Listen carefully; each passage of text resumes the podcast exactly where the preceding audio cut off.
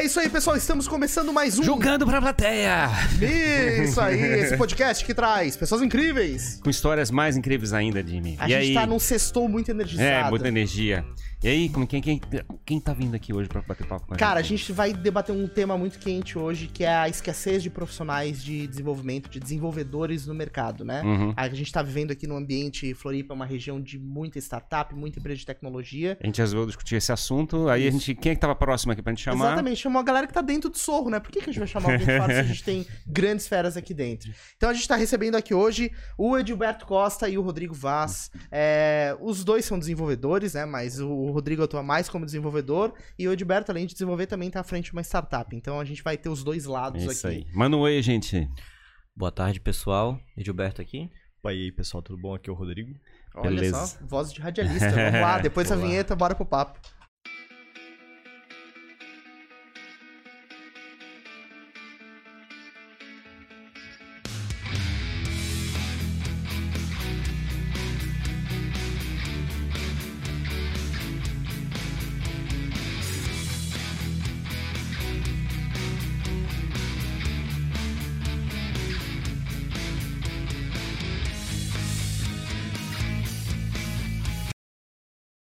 O papo de hoje, que é como sempre um oferecimento, pensa no evento, referência em eventos aqui na Grande Florianópolis, e também o Christian Oliveira, do Times que Arrebentam, gestão de times de alta performance. É isso aí, aproveita então para já se inscrever no nosso canal, né, para acompanhar os próximos papos, fazer parte do nosso clube de membros e permitir que a gente continue isso aí. Vamos lá então, Ferrari, fazer essa Bora. conversa. A gente sempre começa perguntando da onde que a turma veio, né? Tipo, Exato. são desenvolvedores aqui de Floripa, nasceram Isso. aqui. Vamos começar pelo Rodrigo então. Tu é daqui de Floripa? Ah, Eu sou de Minas Gerais, São Lourenço. Que massa. Mas eu moro aqui em Floripa a minha vida inteira, então sou Uhum. quase manezinho. Tem de- um passaporte manezinho. Isso. É que nem o meu caso, eu também. Eu nasci em São Cê- Paulo, mas vim bem criança pra cá. Você veio por causa da, da engenharia que você fez aqui na Federal? Não, Não, eu- é, meus pais vieram de Portugal, daí eles ficaram um tempo em Minas, depois a gente desceu aqui pro, pro sul. Uhum. Então foi por isso mesmo, por Sim. andança da vida mesmo. Daí, mas eu vim aqui, um ano de idade já tava aqui, então sou Ah, tá. praticamente manezinho. já, dá, cara. já dá pra dizer que é. Já, já tem Manezinho, passaporte, é. né? É, exato, é. exato. E tu, Edilberto? Eu sou manezinho, cara. Nasci É? na Carlos Correia. Carlos Corrêa é a mesma do Ferrari, né? Porque ontem, a nossa convidada de ontem, ela, ela tinha nascido na... Na Carmela. Na Carmela Carmela, Dutra, puta. exatamente. Ih, deve ter dado um, um embate. Um embate. e, enfim, daí tu nasceu aqui, como é que tu começou a atuar? Tu- O que que tu imaginava ali na adolescência, saindo do ensino médio? Queria fazer direito, da né? sei. Não, não, não, não. Aí, pelo contrário, eu me envolvi muito com a música desde sempre, né? E aí, desde a época do meu ensino médio, já queria desenvolver efeitos de guitarra, mexer com guitarras e entender como é que funcionavam os fenômenos. Daí, a partir daí eu comecei a engenharia elétrica. Que aí eu fui buscar esse caminho, que eu achei que eu ia encontrar esse conhecimento. Uhum. Depois disso, aí, ao longo da graduação, a gente foi se envolvendo com várias outras coisas, né? Principalmente programação. Então a gente aprendeu coisas mais de baixo nível e aí a gente foi. Coisas de baixo nível. Só baixaria. Só Só, baixaria. baixaria. Coisa de baixo nível. É, É, coisa- baixaria, cara. Coisa, Coisa bem assim que você não, não conta pra mãe, não conta pra ninguém. É, exato, só coisa de baixo nível. E como é que tu decidiu entrar no mundo da- do desenvolvimento? Como é que foi o teu, teu caminho? Então, eu. Quando eu era mais novo, assim, eu gostava muito de. Tinha muita curiosidade, assim, de saber como que as coisas funcionavam, como que. Pô, como que eu abro o computador e consigo abrir o Paint ali e ficar desenhando as coisas e tal. Massa. E daí foi por, por isso mesmo, de curiosidade de querer saber como que o pessoal, como que as pessoas conseguiam produzir aquilo ali que eu tava usando e fui indo- tentando ir atrás de aprender essas coisas, assim. Que mágica que acontecia por trás É, mas é tudo cruel, a minha experiência também é parecida com essa. Eu, como é que é? De criança eu tinha um computador, também mesmas coisas. Eu olhei aquele negócio, parece assim, né? Aquele decifra-me ou, ou te devoro, né? Tipo aquela esfinge, né? Que você ah, tem que abrir e entender como é que é, como é que o bit passa lá dentro. É inferno isso, né, cara? É uma doença. E aí o cara quer aprender a otimizar aquele sistema. Ele quer masterizar ele, entender mais e além e construir coisas. Fazer dele. upgrade, né? Fazer É. conexão. Eu me lembro de conectar com a interface serial e coisa parecida. Ah, meu Deus. Uhum. Eu olhando de fora, né? Porque eu sou o único da mesa aqui que não sou desenvolvedor, não entendo nada de uma linha de código, já li algumas coisas, mas não, não passei nem perto. É, mas tô estudando migrar de carreira, né? Porque eu tô vendo que está faltando bons profissionais, a oportunidade tem. É, Preço, preço tá, tá uma fortuna no desenvolvedor hoje em dia. Exatamente. Então, eu sou, sou o cara de fora aqui, mas olhando esse universo, eu de um tempo para cá, comecei a ouvir muito mais sobre a atuação de profissionais na área de desenvolvimento de software. Acho que antigamente isso não era tão evidente, né? Era um nicho que acabava não tendo tanta visibilidade, coisa do tipo, mas com a história de startup, tudo explodiu essa, isso publicamente, assim. E um troço engraçado, né? Tipo, vocês são engenheiros, né? E tem várias, é, digamos, é, faculdades dentro do, da universidade é, que, que fabricam profissionais que acabam não trabalhando naquela atividade, mas acabam sendo desenvolvedores. Tem gente uhum. mecânica, gente de elétrica, não sei o quê. E teoricamente seria a computação que seria a, a digamos, a, a cadeira, a, a cadeira, né? Exato, que estaria levando essa turma, mas então, mas parece que está tudo sendo chupado assim para dentro da área de, de startups, de tecnologia. Então, cara, é puder só aproximar um pouquinho então, Mickey, pra galera tipo...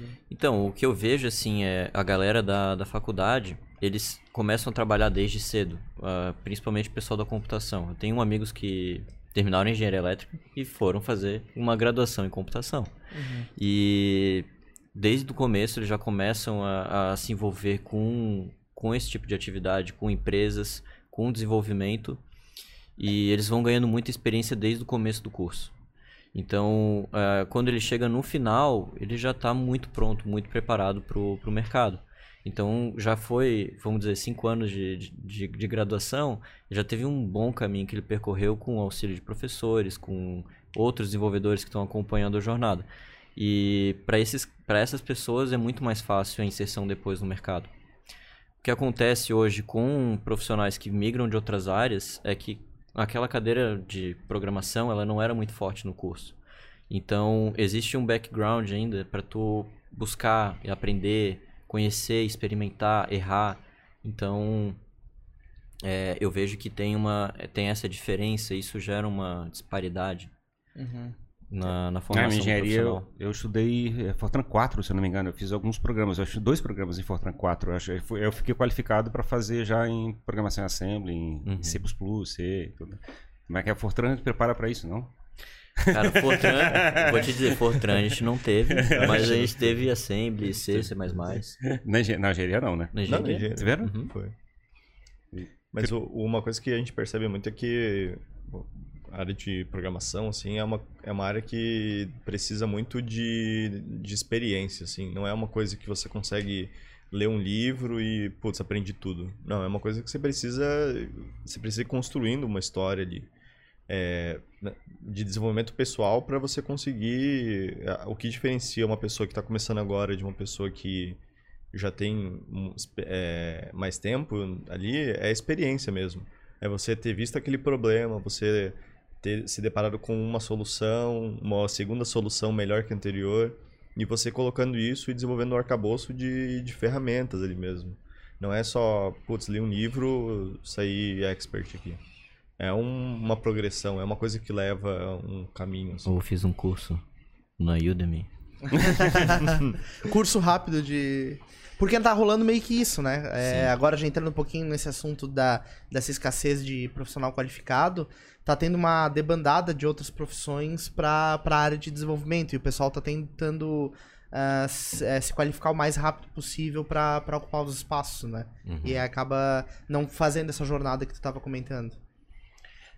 A gente consegue ver, dá, dá pra ver muito bem, assim, quem que é uma pessoa que, que estagiou e e passou por perrengue, foi atrás de melhorar. E essas pessoas que vieram, fizeram um curso numa tentativa de, de melhorar a condição, ir para um emprego que paga melhor, ou, ou para uma área que tem, tenha mais é, vagas mesmo.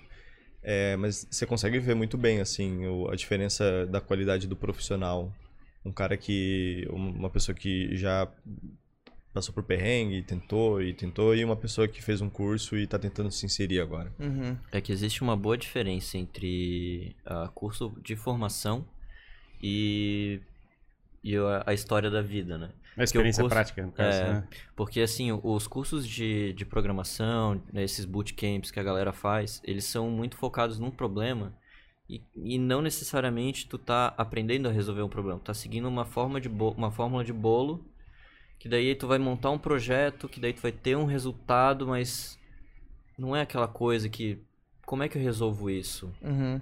Então tu segue todo um padrão de. Cara não tem um repertório construído para resolver um problema. É, ele, ele acaba se usando de artifícios já construídos para montar um, um dele. Uhum. Então, o que faz parte do, do aprendizado de um desenvolvedor é. Posso, posso estar falando besteira agora. Mas. É, Critique no chat. mas assim, ó, é o cara pegar, a pessoa pegar a biblioteca do negócio e entender o que está acontecendo. Uhum. É o evitar o famoso boilerplate. Uhum. Você entender o que, que acontece por trás e saber o que, que tu tá usando. Tá, é, só para explicar o que, que, seria isso. Então, eu tenho um algo para um software para ser desenvolvido ou um desafio em alguma ferramenta. A pessoa precisa ter a capacidade de primeiro entender tudo aquilo, ler tudo aquilo, saber do que se trata, para depois começar a fazer, é que mexer. Todo problema tem um jeito que é simples e extremamente ineficiente de resolvê-lo. Então você faz ele de uma forma bem tosca e começa a é, dar um trabalho desgraçado, gasta um código absurdo, o computador ferra, se ferra todo para fazer, tentar fazer, o resultado fica ruim. E, mas assim, é, teoricamente é o, a gente está só tocando no problema. E toda vez que você quer fazer um código eficiente ou testar alguma coisa, você na verdade você tem que entender as propriedades daquele problema e começar a descobrir como é que você utiliza as várias ferramentas que você tem disponível na mão é, para é, implementar um algoritmo, né, uma lógica de argumento que se aproveita dessa, dessa, dessa da característica do problema para ser resolvido. Isso aí é que eles falam daquele negócio, né? Um profissional qualificado, ele é pelo menos 10 vezes mais eficiente que um profissional é, mediano.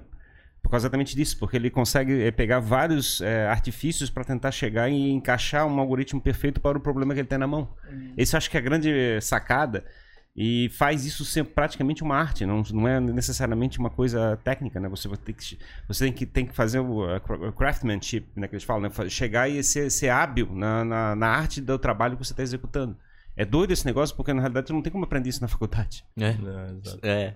Acho que nenhuma, nenhum tipo de profissão tu aprende na faculdade, de fato, né?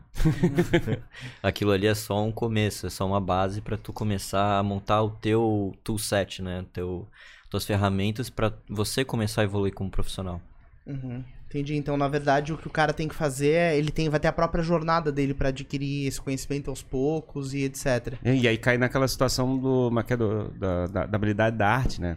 Como é que você faz para desenvolver a habilidade da arte? Você tem que olhar código do terceiro e sentar no lado do cara que seja fera. Tipo assim, uhum. fica próximo do cara, vê o código dele e trabalha junto com o código dele. E pergunta para ele. E pergunta, é. porque tu vai ver várias maneiras que ele resolveu o problema. Cara, como é que ele fez isso? Tu olha o código, aprende, pega mais uma técnica e vai botando no teu kitzinho de ferramentas. Entendi, é. vai, vai utilizando. Não é nem só como, é por quê, né? Uhum. Por que, que ele fez dessa maneira? Por que, que não fez dessa outra maneira? Uhum. Sabe, tem um motivo por trás? É só porque o cara mais, gosta mais dessa maneira? Ou porque uhum. aquela pessoa Entendeu? Então, assim, é, é realmente a arte de você resolver um problema. Programar é, é isso. É você, você tem um problema e você tem que resolver ele com programação. Entendi. Então, não é só a parte de codificar, que é escrever, sentar lá, escrever o código. Cara, é, é 10%. Uhum. Todo o resto é a arte de você conseguir resolver problemas. Entendi. É você primeiro fazer uma leitura correta desse problema e tentar vislumbrar caminhos para fazer a solução. Depois é braçal, tu Perfeito, fazer o código. É. Essa é a ideia. Quando vocês estavam é, no, na faculdade pensando isso, em algum momento é, vocês já começaram a se direcionar, cara, vou trabalhar com essa linguagem de programação, porque a princípio a engenharia elétrica, salvo engano meu, ela não, não tem exclusivamente esse viés de ir para essa área. É, na verdade, ela prepara a pessoa para outras áreas, correto?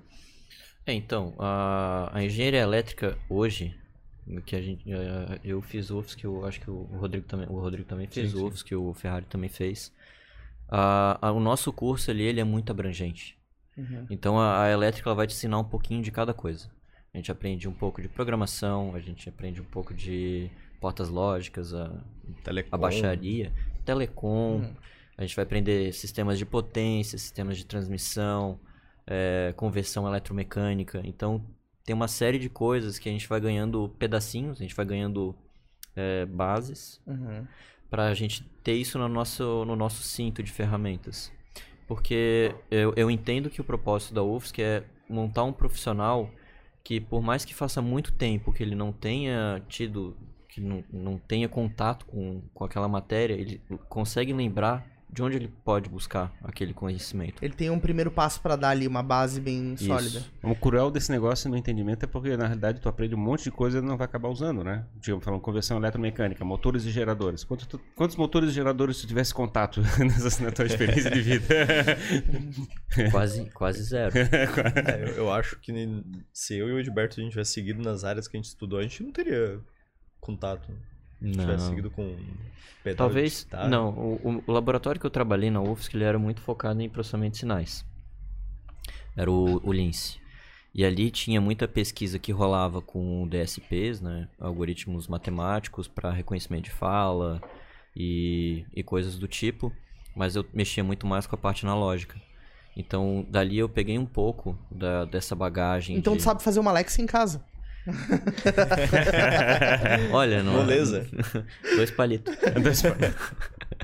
Mas ali a gente teve todo. Eu, ali eu, eu, eu experienciei um pouco assim do da programação muito mais aplicada num, num nível um pouco mais baixo. Mas depois disso eu comecei a, a sair um pouco dessa camada, né, de, de, de baixaria, vamos dizer. Sim, sim. E comecei para um lado muito mais de aplicação. E aí, tanto que quando surgiu a startup, a Cyclics, antes da Cyclics eu tive uma outra startup que era a Sync Electronics, que a gente fazia pedais de efeito de guitarra, a gente já tinha uma ideia de trazer eh, a programação para o áudio, que é, é um tabu hoje na música, o áudio digital e o áudio analógico. Então, é, isso está tá sendo vencido ao longo do tempo, mas ah, o propósito era a gente trazer a, a parte tecnológica, que a gente conseguia codificar e modificar comportamentos de, de áudio para responder no mesmo hardware. Então, foi aí que eu comecei a sair desse, desse mundo de, de, de baixaria e começar a entender um pouco mais e buscar mais a área de empreendedorismo. Mais business. Mais business e também trabalhar com aplicações. De Porque um, um engenheiro elétrico, ele sai da universidade. Elétrico, não. Eletricista, desculpa, engenheiro Deixa ele terminar, eu achei assim engraçado eu pegar, pegar no pé depois. É, então, o engenheiro eletricista, ele sai da, da universidade e ele pode atuar em que áreas, assim? Ele pode, se não, se não for pra essa área de Mas tu quer fazer engenharia? Tá fazendo tanta pergunta. Não, é, é porque eu acho curioso isso, né? Porque, Ok. na verdade, que só um pedacinho do- da formação é programação, né? E, e tem outro- outras áreas que a pessoa é preparada pra atuar. Tipo, o cara vai atuar numa indústria, por exemplo. Pode acontecer de atuar numa indústria ou... Pode. Porque, a- pode. porque a princípio eu tô vendo que tem um monte de gente sai pra ir pra área de programação, né? Mas esse eu acho que é o ponto, né? O, é o desperdício de tempo, porque, digamos, como é que você aprende mais rápido sentando na, num lado do desenvolvedor que esteja desenvolvendo algum software e conhecendo como é que ele está resolvendo aqueles problemas. Vai fazer isso de forma muito mais rápida. Só que, digamos, a faculdade te gera algumas, alguns instrumentos né, matemáticos e coisa parecida que você possa utilizar. Mas a maior parte do tempo, aquele material lá não vai ser usado. Uhum. Sim, entendi. Aí a grande pergunta é, faz sentido a gente ficar cinco anos numa faculdade é, como é que é, e não entrando no- e não desenvolvendo a sua habilidade técnica de resolver os problemas? E aí, quando tu fez essa migração, tu já começou a enxergar a aplicação de para o mundo do business, de como tu poderia usar o teu conhecimento pra essa área. Uhum. O teu movimento foi mais ou menos nessa linha também? Ou foi diferente? Não, é, é que no caso eu não tive essa empreitada empreendedora aí do, do Gilberto, né? uhum. Eu. Sabe, nunca me passou por fazer isso. Mas eu, no meio da graduação, eu comecei a gostar muito de programação e, assim, eu fui fazendo as carreiras da graduação porque eu, go porque eu gosto bastante de engenharia elétrica mesmo. E...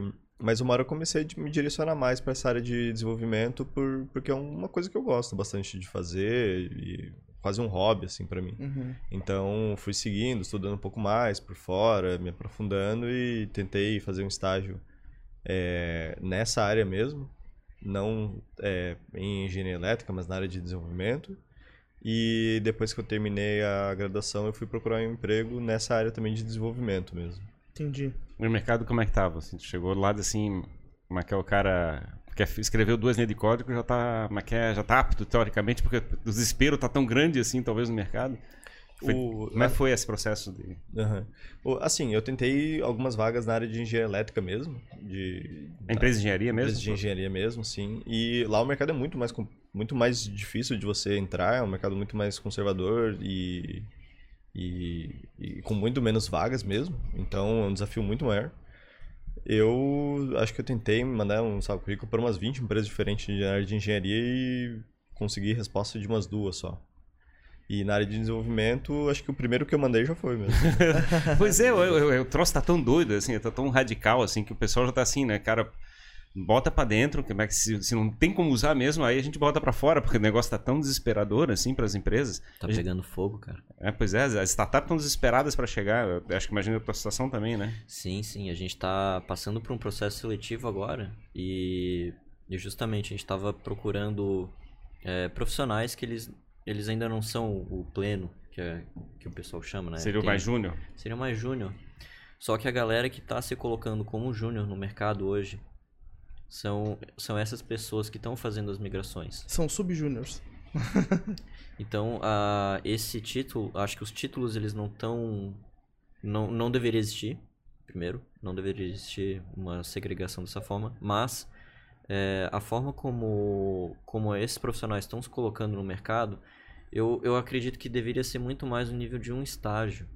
Porque ele tem que estar tá sendo orientado, supervisionado por uma pessoa que, que tem mais experiência com ele, que ele e que vai orientar bem ele ali na, na formação como um profissional de programação. Como é que tu definiria júnior, pleno e sênior?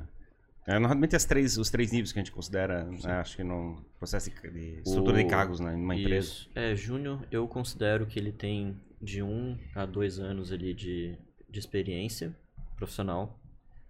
O pleno ali de 3 a uns 5 anos. E o sênior a partir ali de uns 6, 7 anos. Só que é, hoje as coisas não são mais assim. Esse é o. É o uhum. Vamos dizer, é como eu puxei isso da engenharia. Porque na engenharia tem essa. Mas aí tu conta tempo, né, no caso. Tu conta tempo, mas a experiência Hoje a gente vê que a coisa está muito acelerada, uhum. muita tecnologia está sendo desenvolvida, tem muita gente que está se especializando, ficando muito boa, muito rápido. Então eu acho que isso está acelerando. Não necessariamente mais hoje o profissional júnior ele vai ter um a dois anos, uhum.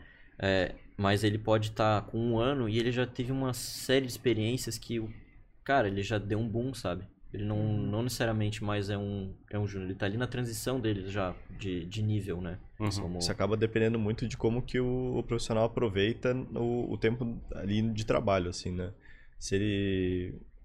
Em, em alguns casos, se você está numa vaga, uma, uma posição que demanda, além do seu conhecimento de programação, ter conhecimento do domínio que você está inserido, por exemplo, você trabalha é, como desenvolvedor numa empresa de logística, se você precisa saber de logística também, pô, você tem que correr atrás. Se você não for dessa área, você tem que correr atrás de duas coisas.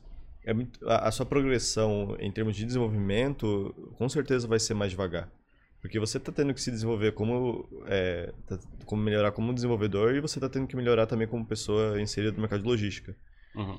É, se você pega uma, empre uma empresa uma, é, que tem menos essa necessidade de conhecimento de domínio aí, é, e a pessoa consegue aproveitar, ela consegue ir muito mais rápido. Uhum.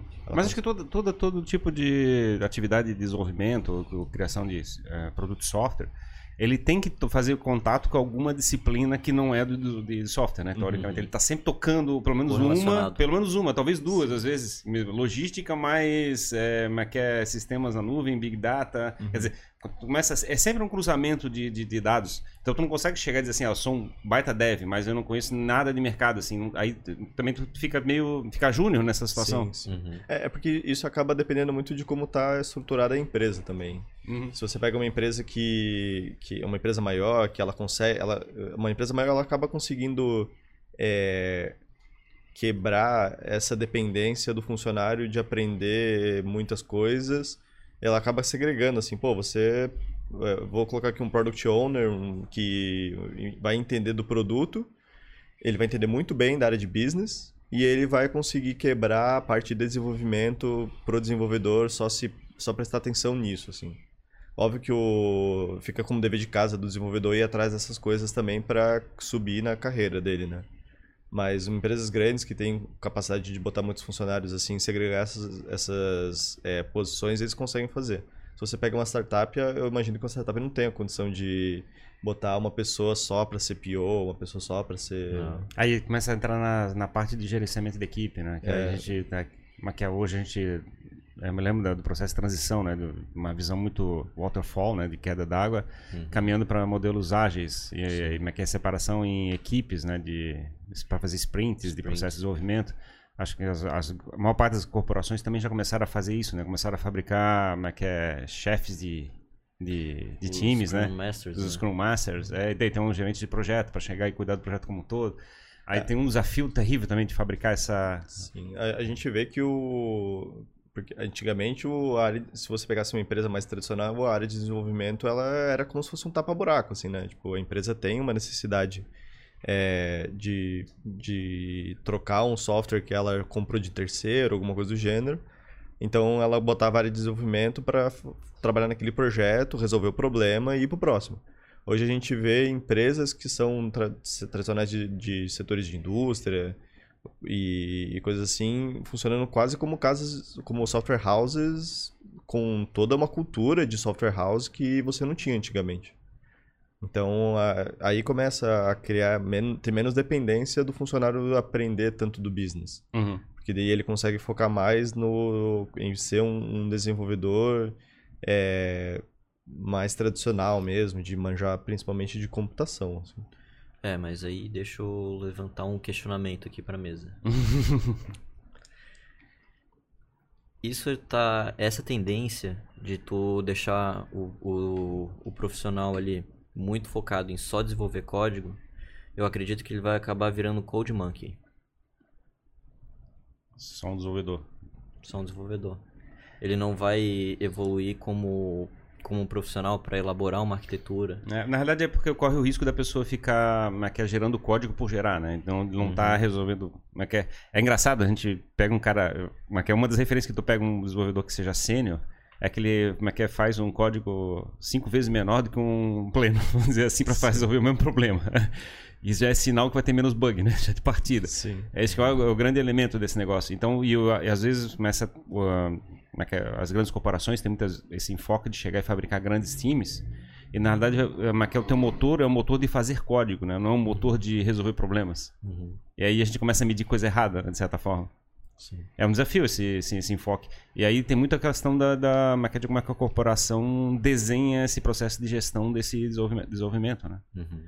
Mas também, de certa forma, a metodologia ágil veio para meio dar uma ajudada uma quebrada nesse processo. Nisso, é. é. Porque da forma como era antes, era preciso de uma feature tal, o cara pegava aquilo, sentava para codificar, desenvolvia um módulo e ia para frente, sabe? Uhum. Tinha que desenvolver mais um módulo. Ele pegava aquilo lá, modificava, mandava para frente. Era quase que uma linha de produção, né? Hoje eu, acho, eu acredito que a coisa está ficando muito mais tailor-made. Tu tem que entender aquela arquitetura, tu tem que ir além, pesquisar um pouco mais, saber como é que tu vai resolver, qual que é a forma otimizada é, e não simplesmente só ficar só pelo código, né? Mas assim, eu também acho que também está caminhando em outra direção, né? A gente tinha, digamos, uma visão muito militar de cima para baixo do waterfall, aí depois tem a metodologia ágil, que é uma coisa de negociação, e agora parece que quem está mandando de fato é o desenvolvedor, né? Então é a metodologia baseada no desenvolvedor. Digamos, o desenvolvedor quer fazer em Java, quer fazer em JavaScript, a empresa vai ter que aceitar, porque senão o cara perde as contas e sai pra, da empresa. Né? Ou tem que fazer em Go, né? Tem que não, software só faço em Go, tem que fazer em Go e não sei o quê. E aí tem toda essa maquia politicagem nesse processo, e o, como o poder está muito no desenvolvedor, a empresa tem que meio que ficar submetendo ao, ao, ao, à pressão da. À vontade. Da, dos desenvolvedores ou tá, da, das narrativas que estão envolvendo com da, os grupos de desenvolvedores. Uhum. É, mas aí eu, eu discordo de um ponto. Eu acho que o desenvolvedor ele tem que ser agnóstico à linguagem. Ele tem que saber resolver o, o problema mas ele tem que ser. Aí teria, o desenvolvedor teria que ser maduro. E é uma então, coisa rara hoje em dia, né? Isso. isso. E aí que eu acho que ele, ele para chegar nesse nível, ele tem que ter a experiência, ele tem que fazer toda aquela trilha, né? Ele tem que entender. Não, pô, vou usar Golang para para resolver problemas de transação em, em assíncrona. Eu vou usar Java para fazer um processamento lá de alguma coisa na nuvem também eu vou usar Flutter para web apps, para gerar aplicativos mais rápido, porque tem uma curva, curva de aprendizado boa. E então eu acho que o, o papel do desenvolvedor é ele entender qual que é a linguagem certa para o problema que ele também tem que resolver. E isso só vai vir com o tempo.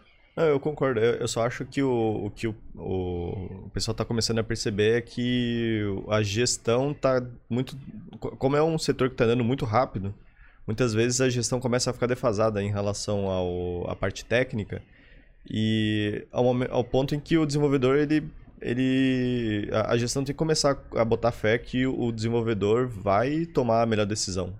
É, mas Porque... aí mas também fica aquela briga, né? Tipo, código legado eu não quero nem olhar, eu quero fazer uma coisa nova que vai trocar aquele software velho que eu não quero nem ver o código.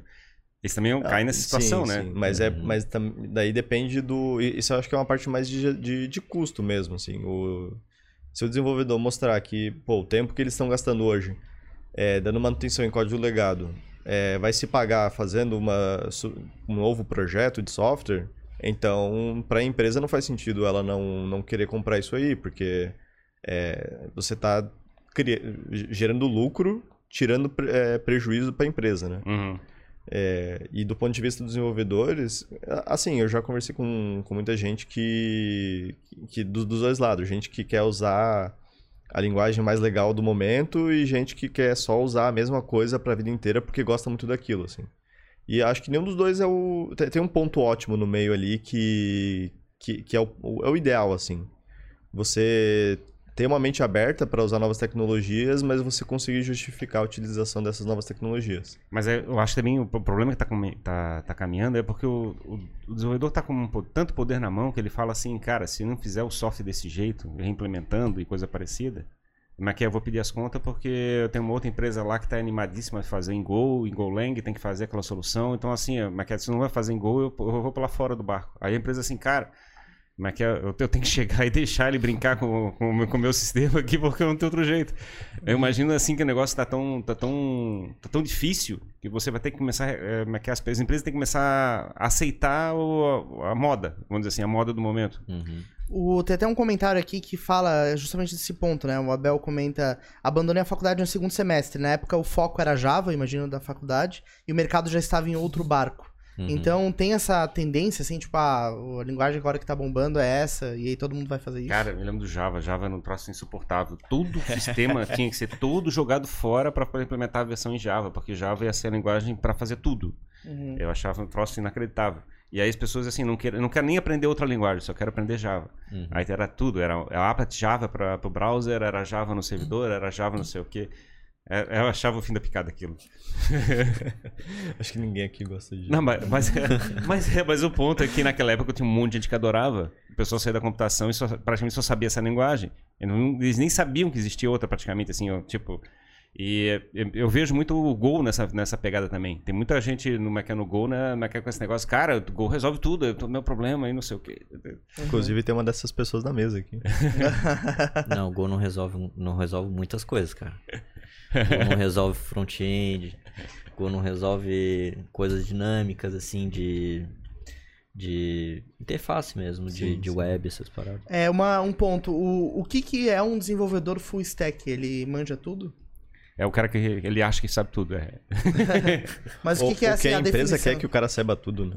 É. Ah, acho que a definição é um cara, uma pessoa que manja de... Todas as pilhas. É. é o ah, full stack é... a história é... do agnóstico que tu falou, assim. Não, não, não. não, não. É completamente diferente. É, é o...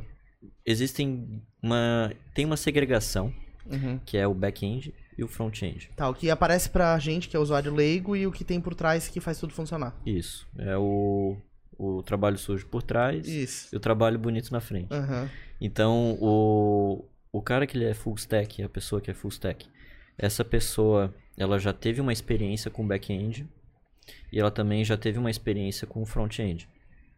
Então, ela consegue desenvolver, vamos dizer, uma, uma arquitetura que ela faz o processamento e já consome esse processamento ali na, na tela. Uhum. Então ela consegue diagramar, ela consegue é, fazer todas as entidades de relação, é, criar as classes, os objetos, mapear todas as entidades. E, e ele já consegue ver num nível mais alto isso. É, em teoria ele é um pau pra toda, toda obra, né? Então ele é, que é bom em quase tudo, e, mas não é excepcional geralmente em quase, em quase nada. Por, por que, que o desenvolvedor é, é, O desenvolvedor ele quebra muito pau com um designer, por exemplo, assim, porque tem essa, esse apelo, né? Porque tem o, a coisa desenvolvida, ela não necessariamente tem um apelo visual. Ou isso já mudou? Assim? Acho que, acho que mudou bastante mudou. com, com o UI UX, uhum. com isso entrando muito na moda é, as pessoas começaram a orientar o desenvolvimento muito mais pensando justamente na usabilidade dos aplicativos, de uhum. como é que vai ser a experiência lá no final.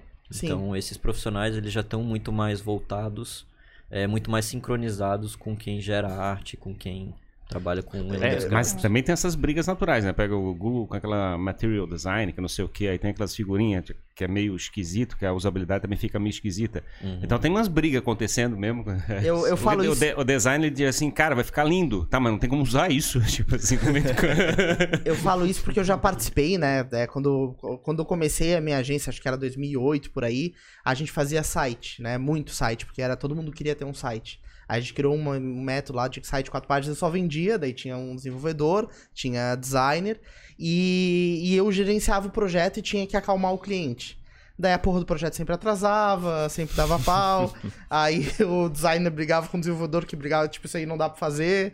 E eu ficava, tipo, apagando o incêndio, assim, é, dessa, dessa treta. Porque o desenvolvedor, ele sempre resolvia a coisa muito bem, a, a operação. Mas a parte visual, chegava, dava pau, assim, né? Era um, às uma coisa não encaixava, ou o designer queria fazer uma coisa muito louca lá e não, é, não rodava, o desenvolvedor ficava puto porque não ia funcionar. É, mas eu acho que isso então foi mudando ao longo do tempo, porque é uma é. experiência que eu tive há, há bastante tempo, uns eu, 10 anos atrás. Eu acho que isso foi uma coisa que se inverteu. Antigamente você tinha muito isso de. Você começa a fazer o, o back-end primeiro, pô, vou deixar aqui funcionando, transação funcionando, é, toda a parte que, que não importa para o usuário e depois eu vou fazer a interface que daí o usuário vai se virar para usar. Hoje muita, muitas vezes acaba vindo do contrário. Você tem um, um mock que é uma, uma versão do front-end que não tem as funcionalidades ou, ou se tem é, uma, é, é forçado assim. Uma imagem é um meio estática assim. Que, tipo um, é, um Adobe XD. Sim. Isso, é um botão que o cara aperta e ele obrigatoriamente vai sempre fazer aquilo e tudo mais. E a partir desses mocks é que o, o pessoal do back-end e do front-end, ou os full stack, vão lá e acabam desenhando a aplicação para seguir aquele mock. Uhum. E muitas vezes você tem pessoas, como o Gilberto falou, dos UX UI, que isso era uma função que não tinha antes das empresas. Você tinha o, o cara que, a pessoa que programava, ela tinha que saber o UX e o UI. Uhum.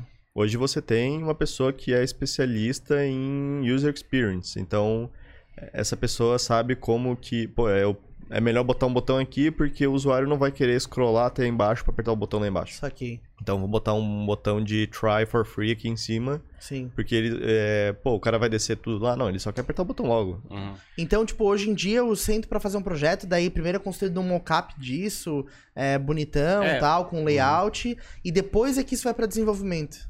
Isso. Cara, inverteu é que, é absolutamente que... a minha experiência. É, mas, mas assim, eu, eu, eu, não vivi isso. É tipo assim, é que na, na, na realidade o teu, teu, teu, teu, ponto, né? Tipo, não é o design perfeito, não é o como é que é a funcionalidade perfeita e coisa parecida. É a entrega do valor do, pro usuário, na realidade. Por isso que a gente fala do é. UX. Então, ele não é uma. É multidisciplinar nesse ponto de vista. Sim. Então, na realidade, é como é que você chega e entrega o valor da maneira.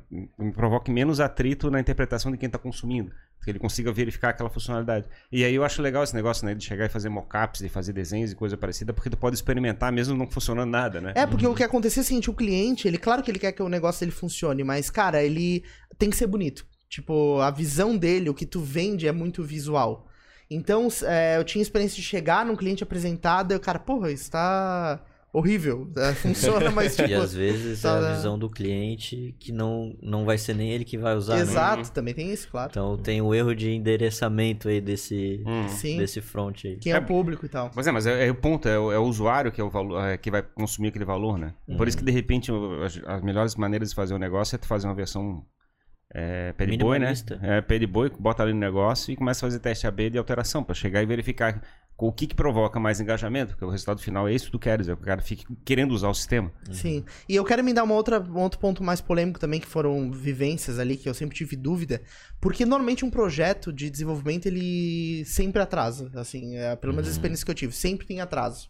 E eu entendo que isso tem muito é, influência, porque às vezes o cliente muda de opinião 300 vezes e quer botar funcionalidades que não estavam anteriormente previstas, Sim. e daí tu fica enxugando gelo e tu nunca finaliza o projeto, né? Acho que isso deve ser um problema, um problema recorrente, Isso assim. é clássico, né? E aí tu tem que meio que botar coisas muito fixas, dizendo, ó, a gente vai fazer isso aqui, depois a gente vai fazer outra etapa, mas primeiro a gente vai cumprir esse, esse negócio. Mas também existe esse atraso, assim, no, no mercado o pessoal fala assim, pô, é, eu converso com muitas pessoas que sempre se incomodam no processo de desenvolvimento. E aí, claro, bota a culpa no desenvolvedor. Então eu queria entender esse ponto de vista do lado do desenvolvedor. É, acho que é legal, porque eu nunca tive a oportunidade de ouvir isso. Cara, eu acho que é um problema de gestão de projetos, na verdade. É, também é um problema de acertos na, no marco inicial do projeto ali. O que, que a gente está acertando vai ser tal, tal, tal e tal. Além disso, ele é um extra. Eu não vou, eu não vou ficar perdendo meu tempo com isso. Tudo tem que estar muito bem amarrado desde o começo. Entendi. Meu primeiro problema com, com projetos externos foi durante a graduação. É, eu resolvi fazer uns projetinhos de eletrônica para uma empresa aqui de Florianópolis, que eles queriam fazer controles de bombas peristálticas. Eu lá, bem gurizão, é, fiz um projeto por um valor muito simbólico, uma coisa bem minimalista, porque eu, eu queria pegar a experiência, eu queria pegar, o que, aí puxando aqui o que a gente tinha falado, eu queria pegar essa experiência, criar o meu toolset de, de habilidades.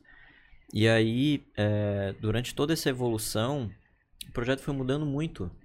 E eu, não, e eu não- como lá no começo eu tinha um amigo que participava junto, a gente não tinha determinado bem o que, que era a entrega, sabe? Era um dispositivo eletrônico que fazia aquilo. Mas como ele fazia aquilo? Isso não tinha sido bem determinado. Então, ali foi meu primeiro choque de realidade com, com o projeto. E eu acho que é mais ou menos isso que acontece hoje com esse pessoal que, que tá saindo, que tá fazendo essa migração, que está começando a, a, a entender um pouco mais o que, que é esse mercado, porque é, às vezes tu não sabe quantificar o quanto que vale a tua hora como um, um profissional que não está qualificado para ser um júnior, por exemplo, que, que é o que a gente está falando. E às vezes ele cobra muito menos, ele não sabe estimar muito bem o, o tempo de duração desse projeto também. Isso aí vai impactar. E eu acho que é, esse é um dos pontos assim que, que contribui para o aprendizado, mas também para essa falha aí no começo e também da gestão do projeto. Mas é, é- é complicado é, realmente esse negócio, né? Digamos, é, quando, você não consegue gerenciar a pessoa, você quer fazer escopo fechado, que ele chama, né? Chega, em- não, eu quero o resultado final do produto. E aí, como é que acontece esse tipo de coisa? Como é que as estimativas do que, que é o escopo fechado, como é que é- mesmo que tu bote no papel, não tem como. Tipo, aquele papel não vai servir para nada no final das contas. O cara diz assim, eu não vou pagar, ponto. Tipo, eu quero essa funcionalidade. Sim. É, e cai nessa situação, né? fica o escopo fechado. O mais justo, teoricamente, era, é era, era pagar pelo esforço, teoricamente, né? Você tá, o teu- tuas horas trabalhadas e coisa parecida. Mas aí como é que tu confia que tá- o cara tá gastando as horas, né? Quais são as horas direitinho que tá, tá, fazendo- tá fazendo? É, tu tá fazendo trabalho remoto, né? Sim, sim. E aí, como é, que, como é que tu lida com esse negócio? Tem um equilíbrio de escopo fechado, de esforço? Como- É, é que eu trabalho mais pra. A, a gente tem as funcionalidades que a gente precisa entregar, né? E, e a gente. A, a minha equipe acaba. A gente acaba se gerindo nisso, assim. Como é o, o cliente é a própria empresa, né? A gente não desenvolve para outras pessoas, terceiros. Então acaba que um atraso, uma semana, é, a gente consegue compreender. Pô, às vezes, às vezes atrasa por problema da gente, então beleza, dessa vez a gente fica ali, a gente acaba ficando mal, daí às vezes atrasa o problema deles também, então eles ficam mal, então a gente vai acaba é uma tentam- soma vocês- zero assim. Vocês tentam lidar com o escopo, então. É. É mais ou menos, tem um escopo desenhado que vocês tentam negociar para tentar Isso. ficar saudável, né? E nesse processo. pelo menos a gente tenta colocar metas que são pequenas, assim. Pô, Uhum. beleza, essa semana vamos entregar pelo menos isso aqui. Hum. Não vamos colocar, não, pô, mês que vem, o ano que vem a gente vai ter entregue tudo isso aqui, porque a gente sabe que não vai ser assim. E até pelo próprio, pelo próprio cliente, é, é, nem por mal, às vezes ele fala assim, pô, não, eu hoje eu preciso disso. E daí ele percebe amanhã que, cara, ele, pô, ele precisa daquilo, mas ele também precisa disso aqui. Isso aqui vai, é muito mais importante no final das contas do que o que ele pediu antes. Eu já escutei essa muito engraçada, tipo assim. Ah, mas que é, tem que fazer tudo isso aqui, isso aqui, isso aqui, isso aqui. Tá, mas qual que é prioritário? Porque a gente tem que resolver tudo, e não tem como. É, assim, desses três aqui, os dois aqui são prioritários. Assim, mas só dá pra fazer um por vez, não dá pra fazer dois. prioridade é uma prioridade, né? Se é... tudo for prioridade, nada é prioridade. Nada é prioridade. e, enfim, então a gente tá, tá vivendo esse, também esse momento de que todo mundo tá buscando um profissional de desenvolvimento, as empresas estão desesperadas por isso. Né? Acho que o mercado ficou muito mais aquecido do que a capacidade de entregar profissional para atuar nisso. E tu tinha comentado que um dos motivos para isso ter acontecido são as oportunidades fora né, do, do país. Porque principalmente a questão do trabalho remoto. É, o, remoto, o remoto é... a nível nacional tá, tá rolando e tá começando a bater bem forte também o remoto é. internacional internacional, internacional né? Sim. é. Cara, o que, qualquer, que tá rolando assim? Qualquer pessoa que tenha é, um nível de inglês ali intermediário, que consegue se comunicar, basicamente, já está conseguindo trabalhar para fora. Então, é, com, com o começo da pandemia, a gente não tinha muito a cultura do, do home office. Do Eu acho também as, as empresas lá fora não estavam também tão inclinadas a ter trabalho Isso. remoto, né? É. E aí o que aconteceu é um mercado super inflacionado, tudo começou a ficar muito caro aqui no Brasil. Uh, os salários que, a, que as pessoas tinham antes não estavam mais condizentes com a realidade do Brasil. E, cara, é uma, uma soma de fatores. Foi um efeito avalanche. Uh, vem uma empresa de fora que vai te pagar é, 3 mil dólares, tu já vai estar tá ganhando muito mais do que tu ganhava aqui, uhum. fazendo uma função que, vamos, vamos combinar, tem desenvolvedor sênior saindo hoje do Brasil para trabalhar com o pleno lá fora e ganhando mais do que ele ganha como sênior hoje aqui no Brasil. Uhum. Então existe uma disparidade salarial também no Brasil que está muito relacionado com as regiões. Florianópolis, a gente está muito atrás em salário para desenvolvedores, uhum. em que, todos os níveis. É, todos os níveis. São Paulo, a faixa salarial já está batendo ali perto dos 20 e poucos mil. É, ah, mas é só para fazer a relação aqui, isso tá falando de um sênior. Sênior. Então, não, mas... um sênior em São Paulo, uma remuneração de 20 e poucos mil. Aqui em Floripa não tem essa realidade. Não, não. não. Chega nem a metade, cara. Uhum. Chega nem a metade. O cara tá ganhando 12 mil reais uhum. para fazer o mesmo trabalho que o cara faz lá em São Paulo. Entendi. Então. Com custo de vida não muito inferior, assim. Né? Sim, sim. Para pensar aluguel e, e mercado. O desenvolvedor fera lá nos Estados Unidos deve estar tá rodando 300 mil dólares ano, né? Que eles chamam, né? Sim. Dá mais ou menos uns 25 mil dólares ao mês. Nossa senhora, cara.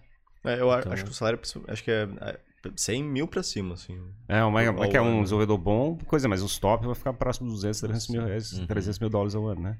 Quer dizer, é coisa pra caramba, cara. Tá, então, ou seja, se o cara prestar serviço para fora, talvez ele. Vamos dizer que ele consiga uns 100 mil dólares ano prestando serviço para fora? É porque a chance é boa, porque, digamos, os mais feras, lá nos Estados Unidos, que tem, não tem barreira de língua, não tem nada e coisa parecida, eles vão conseguir pegar essas posições. Então, os, os mais baixos, tu pode ser competitivo porque pode compensar no lado técnico, né? Sim, sim. Então, na verdade, o cara vive um cenário incrivelmente bom, porque ele ganha em dólar, vivendo no Brasil, em Floripa e. E o dólar a 5 Em qualquer lugar do Brasil. Onde ele quiser, ele Trabalha vive, da praia. Trabalho da praia. Tá. Mas é. Mas assim, isso tá acontecendo pra caramba, assim. Muitas Sim. pessoas estão é, optando é, por isso. A gente tá vendo muito crescimento do. O pessoal chama de nômade digital, né? Uhum. O pessoal trabalha remoto e vai trabalhar na praia, vai trabalhar é, em países onde o, o, salário dele acaba valendo muito mais do que no próprio país dele. Então o pessoal Sim. vai para Filipinas, uhum.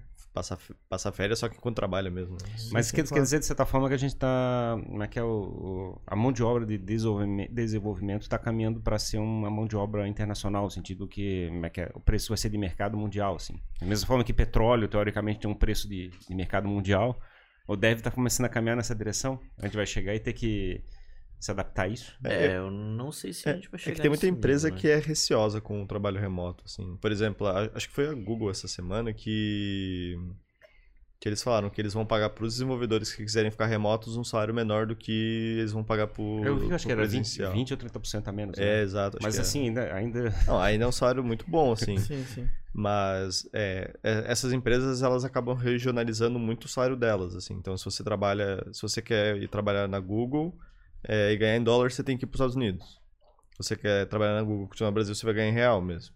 Ah, Mas tá. você ainda vai ser remoto, você ainda pode trabalhar de onde você quiser. Se você quiser trabalhar na praia, do Nordeste, do Sul, Uhum. de outro país, você pode, mas você vai ganhar o seu salário regionalizado para o headquarter que você trabalha ali, né? Ah, Uhum. entendi. Não, você não vai ter uma remuneração em dólar, necessariamente. E também é claro que a remuneração ela vai ser feita, se ela é regionalizada, ela é proporcional ao que paga no mercado sim. daqui, né? Aí É, não, não é- é muito um hack de ganho em dólar. É, mas é que tem muita também, tipo, a própria Google, coisa assim, eles devem ter escritórios em outros países exatamente para ter mão de obra qualificada com preço mais em conta. É assim. que nem eu recebia sempre um monte de e-mail da Índia, assim, fazemos tudo que você quiser de desenvolvimento por um preço muito baixo. Não tem esses e-mails assim, não sei o que, Pad Shanvandan, o cara oferecendo alguma coisa. Aí o, o desafio fica no caso de como é que tu gerencia uma equipe remota, né? Uhum. É, esse é o grande problema. E tem, como é que é, tava rolando agora na discussão no Floripa Startups lá falando sobre isso, né? Tinha, tinha gente com dois ou três trabalhos Uhum. Isso, é, exato. full time, né? Teoricamente. Exato. Como é que esse cara vai botar a dedicação dele pra isso, né? Como é Sim. que ele distribui isso dentro de um dia? Mas é meio louco isso, né? Porque o pessoal tava comentando justamente que tem pessoas que estão num momento de vida de trabalhar mais, né? Que, porque estão, enfim, tem disponibilidade, é, não, sei lá, tiveram filho, formaram família, então- e estão num momento de dar um gás de vida. E que as pessoas, algumas pessoas estão trabalhando mais é, no- por essa questão do trabalho remoto do que seria uma jornada normal. E tem casos de pessoas que estão trabalhando para dois lugares, né? Mas, Mas, é. a, a manha, a manha do negócio é, é aquilo que eu tava falando antes. O, o desenvolvedor sênior, ele pega uma posição de pleno. Então os problemas que ele teria de sênior, ele não tem que resolver. Uhum. Ele não tá lá no, no topo de tudo, que vai ficar coordenando toda a base de código do, da empresa. Ele vai pegar funções para ele só fazer. Que Coisa que ele, ele teria seis horas ali do, do full time dele, ele faria em duas. Uhum. Então ele fica com aquela, com aquela sobra de 4 horas. Então se ele quer ser hardcore mesmo e. Não, eu quero fazer muita grana. Aí ele consegue pegar dois empregos desse, Uhum. como pleno, e ele vai ter uma grana absurda que ele vai estar ganhando, que ele resolve o problema muito rápido. Que louco, cara. É, é que eu acho que isso é mais normal se você quer fazer freelance em coisas assim, né? Não Uhum. tanto se você quer ser funcionário de uma empresa mesmo.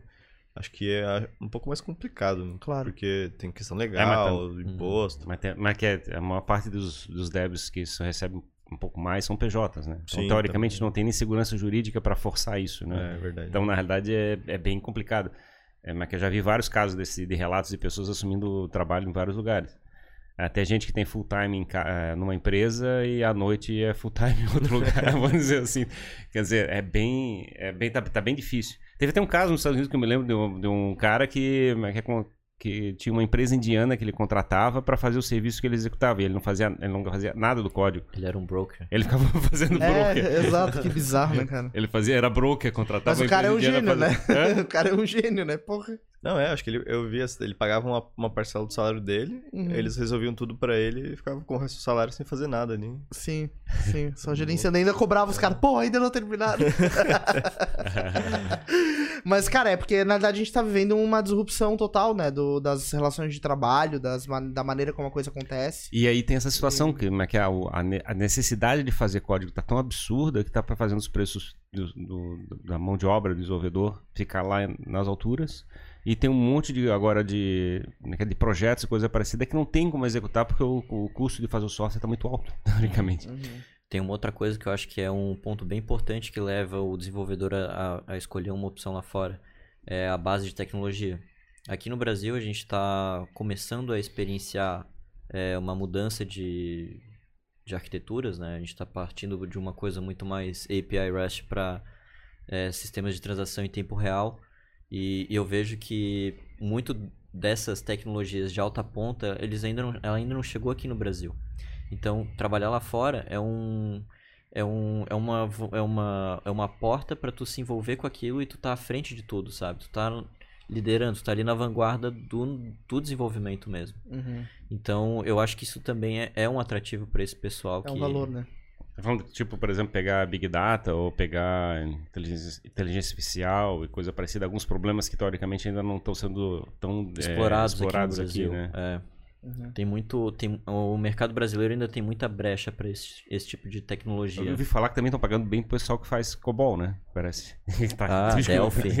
a galera que trabalha com o Delphi também, todo, todo sistema de Porque tá hospital. tão raro achar um cara que faz.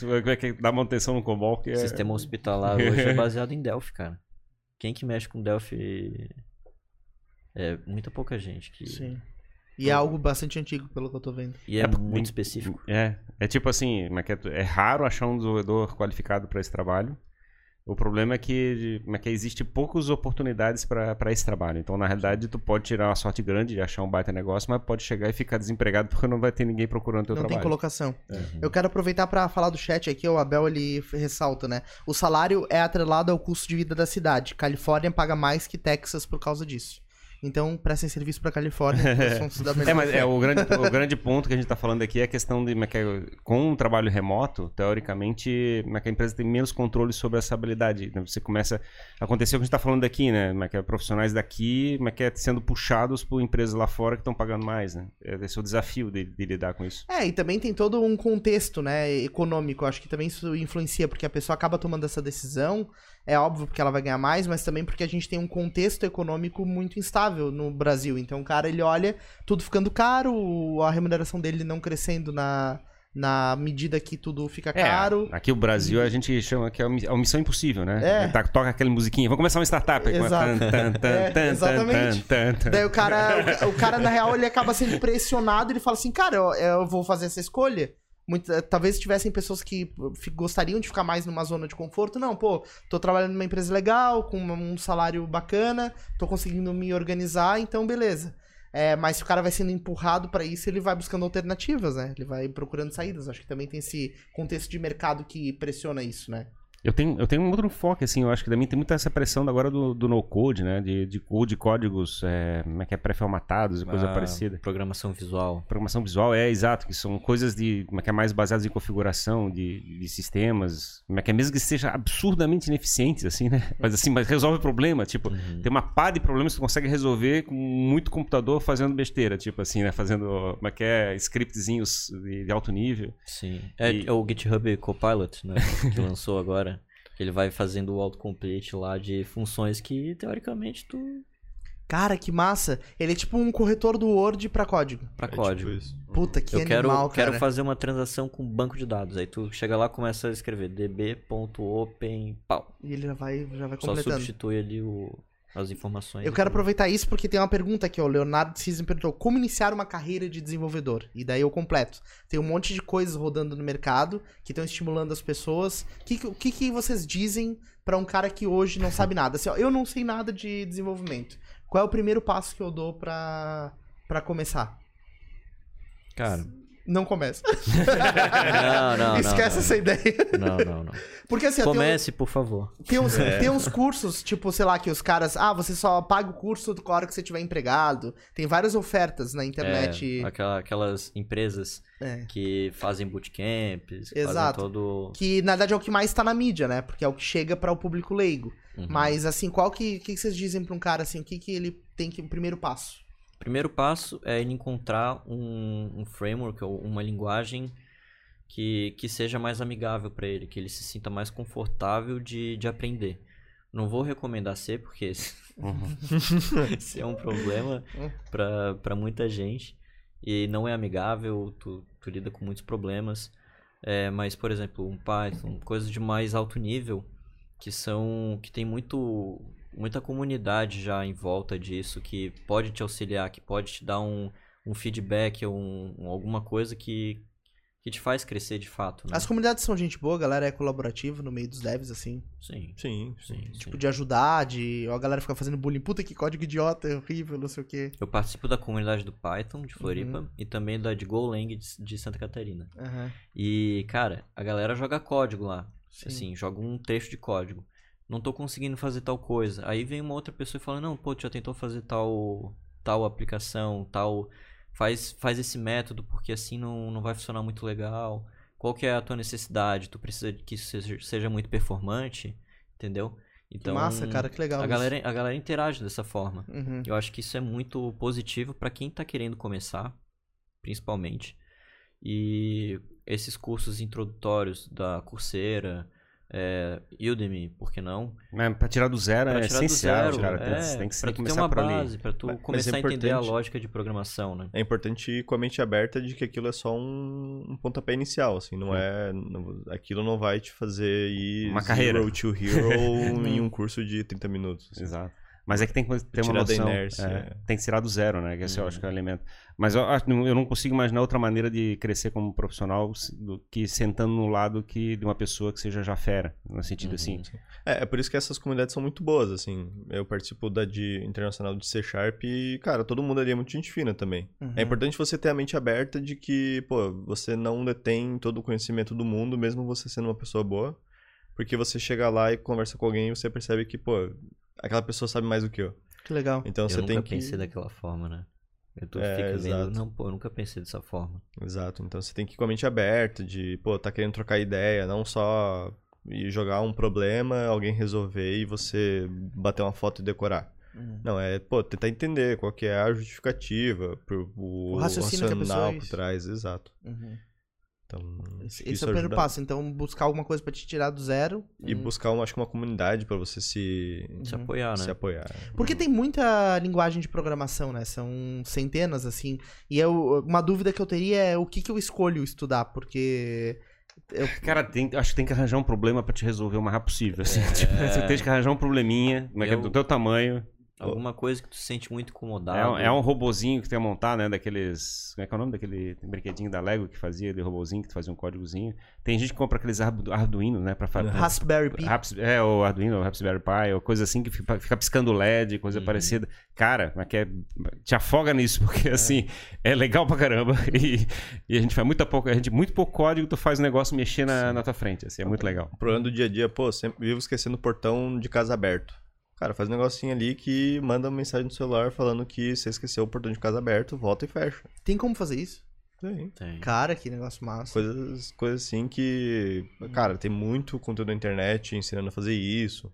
Ensinando a fazer estação de meteorologia. Uhum. Coisas assim. Que são projetinhos pequenos, mas que vão te motivar ali a uhum. você pô, alcançar uma coisa aos poucos ali que vai te te dando motivação pra ir pra frente também, né? E uh, necessariamente a pessoa tem que ter uma cabeça muito matemática pra, pra ser programador, pra ser desenvolvedor? Hum, eu acho que é uma quebra de paradigma. Uhum. É, porque normalmente a gente, quando a gente começa a programar, a gente não tem aquela, aquela ideia de uma estrutura de a linha de raciocínio. Aí como a gente aprendeu em C, é aquela coisa mais procedural, né? Mas é como que tu estrutura um algoritmo? Como é que funciona uma, uma iteração, é, como é que eu faço, construo com elementos ali para resolver o problema, o algoritmo de fato, né? Então, eu acho que isso é uma quebra de paradigma para para essas pessoas que estão começando, é entender como é que funciona um raciocínio lógico aplicado a isso. É, é, um, é uma cadeira que a gente devia ter muito mais, eu acho que em, em ensino fundamental, raciocínio lógico. Uhum. Resolução isso, de problema, né? É, é, porque isso eu acho que contribui bastante para é, minimizar essa barreira assim de entrada. É o desafio, acho, é que o nosso modelo mental não está preparado para isso, né? Tipo, quando eu vou chegar e pegar um copo na mão aqui, é que eu estou movendo uma, uma dezena de músculos é, e é que é para se posicionar para chegar e ficar capaz de segurar esse copo. Então mexe esse músculo, esse músculo, esse músculo. Agora você imagina que, é que se fizer um robô que segurar esse copo e se mexer, tu vai ter que chegar e dizer que tem que ativar esse músculo, esse movimento, esse músculo, esse movimento. Esse músculo não é para mexer e não sei o que. Tu tens que mapear todo ele inteirinho e dizer assim, se esse músculo aqui fizer uma operação contrária, vai virar o copo ao contrário. Uhum. Então tu vai ter que chegar e fazer todo esse processo, processo perfeito, porque tu não tens como chegar e explicar para o computador mas quer, só quer segurar o copo, entendeu? É, é, o teu, teu desafio é transformar isso, é transformar essa tua, a, tua, a tua visão de como é que, que é o trabalho de segurar o copo em um monte de pequenos passinhos para chegar e fazer esse movimento. Então tu entender os nós ali que precisam ser resolvidos e dar um comando para cada Quais nó. são todas as partes móveis que tu tem que mover. Cara, é um negócio massa. Legal é isso. É massa, mas é um, é, é um desafio, porque na realidade tu tem, tem que ter essa habilidade de conseguir olhar coisas que as outras pessoas não conseguem ver, porque tu tem que olhar todos os detalhes que tem embaixo. Uhum. Assim, a, a, quanto à matemática em si, eu acho que não necessariamente. Depende de, do tipo de profissional que você quer ser. Se você quer ser o profissional que, pô, tá ali no, no, no mais baixo nível, tá fazendo na baixaria, na baixaria tá fazendo o algoritmo ali perfeito para resolver aquele problema com a melhor performance, pô, você vai precisar, entendeu? É, mais a fundo, mais a assim, fundo sobre arquitetura, sobre gestão de algoritmos memória. mesmo, coisas que são um pouco mais matemáticas mesmo. Mas ele, ele tem uma semelhança com a matemática, eu acho que é interessante, porque na realidade alguém que gosta de matemática vai se sentir um pouco mais tranquilo. Porque na realidade tu resolver um problema de matemática é muito parecido. Tu- Como é que é? Ele, ele, Ele é um algoritmo. Ele é um algoritmo, na realidade, ele tem uma série de elementos que tu não pode deixar nada solto, né? Como é que é a mudança de sinal e não sei o quê, como é que é a propriedade distributiva. E tu tens que, tens que usar todos aqueles elementos para chegar e fazer uma transformação e tu não pode deixar nada passar. Tu não pode ter uma vírgula errada, quer dizer, tu não pode botar um sinal de, eh, virar um sinal errado, uma multiplicação errada e coisa parecida que o resultado fica destruído. Sim. Então o problema é o mesmo, teoricamente, tem que ser perfeito. Da mesma forma que o movimento de pegar o copo tem que ser perfeito com os movimentos corretos, uma operação matemática também tem que ser perfeita. Então tu tem que ser meio, meio psicopata nesse sentido de chegar e achar uma. Como é que é, como é, que é conseguir definir todas as ordens perfeitas para executar o negócio. Sim. Show de bola. Não, muito massa, porque na verdade eu acho que as pessoas têm que ser estimuladas, né, para isso. A gente tem visto várias escolas de programação para crianças, Uhum. né, desde, desde pequeno a pessoa já tem É, mas é- esse é um contato. ponto que eu fico pensando. se- será que a gente. Como é que é, o futuro é ter cada vez mais dev, até o ponto de vai todo mundo ficar, virar dev? Que eu já, eu já vi esse negócio dizendo assim: não, todo profissional agora como é que tem que ter habilidade de fazer software. Todo É que, mundo. eu, é que eu acho que a gente tá construindo um mundo diferente, né? E se a gente tá construindo um mundo, a gente precisa de pessoas que construam isso. É, Talvez chegue um momento que inverta a curva, mas. Eu acho que chega naquele embate da inteligência artificial. É. Porque é aquela, aquela coisa, né? Pô, vou perder meu emprego porque a inteligência artificial tá chegando aí. Eu acho que não é bem por aí, porque alguém precisa treinar aquela inteligência artificial. A gente precisa ter especialistas que são responsáveis por aquela inteligência artificial. Então, não, não vai ser um- uma extinção daquele teu carro. Você vai estar subindo um nível ainda. Tu vai Entendi. estar indo para uma outra camada. Tu, tu acha que, o, que o- a inteligência artificial seria capaz de fazer o teu trabalho? Tu acha que pode acontecer isso? Porque é, se é um processo lógico matemático, porque aí vai na linha do que tu tá falando, né? De que não. O Copilot Aí aí é eu- um... Sim, o, o- acho que o mais específico, quem sabe um dia, assim. Mas tem Ah. muita coisa que é criatividade. Uhum. E a gente, pelo menos hoje, não consegue estimular a inteligência artificial a ter criatividade dessa maneira necessária. assim. Pode ser que um dia consiga, não sei. Sim. Mas hoje, assim, hoje não é um medo que eu tenho. É, a inteligência artificial hoje é uma, é uma piada, ele, na realidade, se nesse sentido, porque ele, ele só está fazendo a replicação de um, como é que é, de padrões é, reconhecidos no passado. Ele só está fazendo isso. Ele não está criando novas interpretações de padrão. Isso, essa reinte- reinterpretação do mundo e coisa parecida é uma habilidade natural do ser humano, de chegar e remodelar a configuração neural para poder se adaptar ao ambiente. Uhum. Eu nenhum que- robô, nenhum sistema de inteligência artificial hoje em dia tem essa habilidade como é que é, de se se adaptar. Assim, tipo, Uhum. o Tesla, ah, tem um negócio esquisito ali na pista.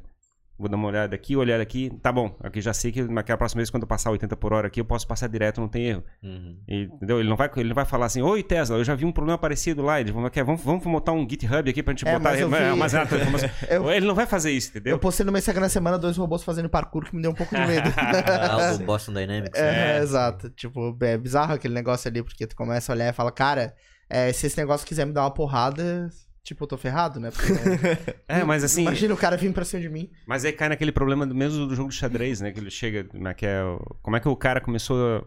Teve um tempo atrás, teve um, um jogador que, que ele, ele tava perdendo direto do computador. Aí, em determinado momento, ele pensou: tá, eu já sei o que o computador tá pensando. Eu comecei, ele começou a perceber o que o computador tava. Qual era o raciocínio que ele tava fazendo. Ele tava começando a quebrar os raciocínios e começou a vencer o jogo. Uhum. Então, tipo, ele Daí o computador ficou puto e Porque na realidade ele. Iniciou o jogo. ele, tiltou. ele, ele não tá adaptado. Ele, ele não tem, a, ele não tem a, teoricamente a habilidade da adaptação, né? Uhum. Mas aí depois uma- teve mais uma geração de, de, de de evolução de interpretação de movimentos que, que ficou num nível ainda superior ao, ao ser humano e mesmo essa estratégia não deu mais certo. Sim. Mas o ponto é que a gente tem essa habilidade de adaptação, né? Uhum. Então, é, ainda bem que a vida não é um jogo de xadrez, pô.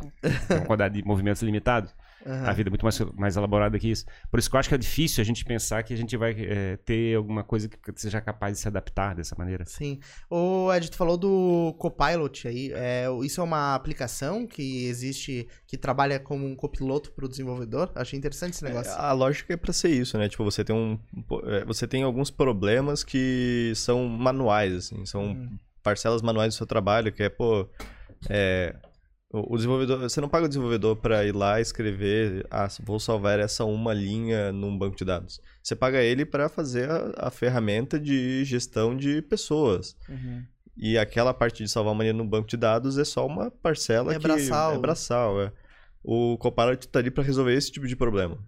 Pô, eu, eu, tenho, eu quero me preocupar em, cara, como que eu vou conseguir. Juntar regra de negócio com. É, como que eu vou conseguir dar vazão a uma empresa que tem 100 mil funcionários? Uhum. Como que eu vou dar vazão para um negócio desse tamanho? Isso que o desenvolvedor, o desenvolvedor tem que se preocupar, não. Ah, como que eu salvo uma linha no banco de dados? Entendi. Então, esses Ele tá problemas tá pra menores para valorizar o tempo Exato. e a capacidade cerebral do desenvolvedor. Daí o Copilot faz. Legal é tem, isso. Tem muito código parecido, né? Ele está tá reconhecendo padrões e está tentando entregar aquele padrão para ti. Ah, eu já, sei, eu já sei o que fazer aqui. É que é, nem a história ele... do autocompletar, é, é bem parecido. É, exato. Ele tá, mas ele está verificando qual é o padrão que faz sentido para esse contexto que tu está trabalhando.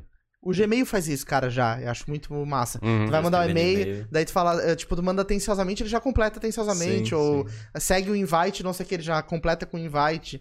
É, eu comecei a ver isso, eu falei, cara, o negócio tá ficando muito massa. Tá, mas, mas porque assim, ele sabe que é, eu quero escrever, né? Mas eu queria continuar aquele assunto lá da maquete do, do, de, de visão de futuro, porque, assim, é, não num futuro, digamos, é, várias gerações, mas o ponto é que se daqui a 5 ou 10 anos a gente vai ter mais dev por causa da pressão da maquete das empresas, as empresas é, de tecnologias vão ficar cada vez mais limitadas, assim, tipo, não vai ter condições de ter equipes de dev ferradas para poder fazer as coisas.